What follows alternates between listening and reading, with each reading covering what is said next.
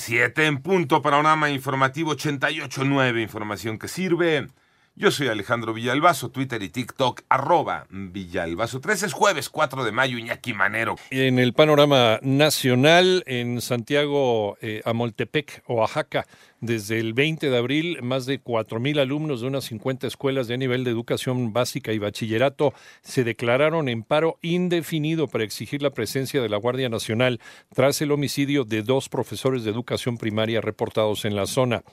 En más del panorama nacional, el gobernador de Tamaulipas, Américo Villarreal, pidió a los medios de comunicación no hacer resonancia a los casos de violencia que se han presentado en días recientes para no frenar el desarrollo de la entidad.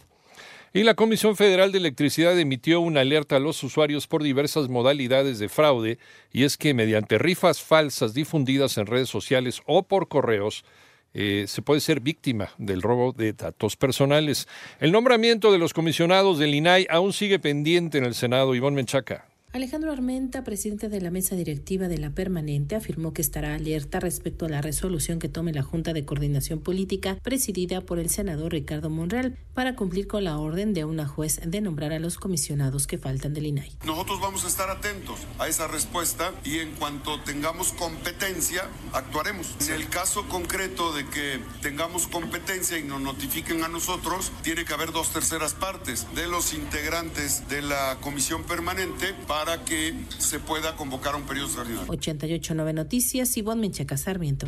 Piden a la Suprema Corte resolver un asunto de 2018 antes de pronunciarse sobre la reforma electoral. René Ponce. La Consejería Jurídica de la Presidencia de la República solicitó a la ministra presidenta de la Suprema Corte de Justicia de la Nación que por seguridad jurídica este alto tribunal proceda a resolver primero la constitucionalidad del decreto que expidió la Ley General de Comunicación Social y luego se analice la validez de la reforma a dicha norma. A través de un comunicado se explica que dicha ley fue aprobada antes del inicio del proceso electoral 2017-2018 por legisladores del PAN y el PRI, entonces mayorías parlamentarias, hecho que derivó en una controversia constitucional. Sin embargo, hasta la fecha la Suprema Corte no ha dictado sentencia definitiva en este asunto. Por lo anterior, solicita se resuelva primero este tema y posteriormente se atienda la acción de inconstitucionalidad promovida contra la reciente reforma a dicha ley que forma parte del llamado Plan B para 88.9 Noticias. René Ponce Hernández. En el panorama internacional, dos congresistas republicanos republicanos en los Estados Unidos exigieron al FBI la entrega de un documento que afirman evidencia la existencia de una presunta trama criminal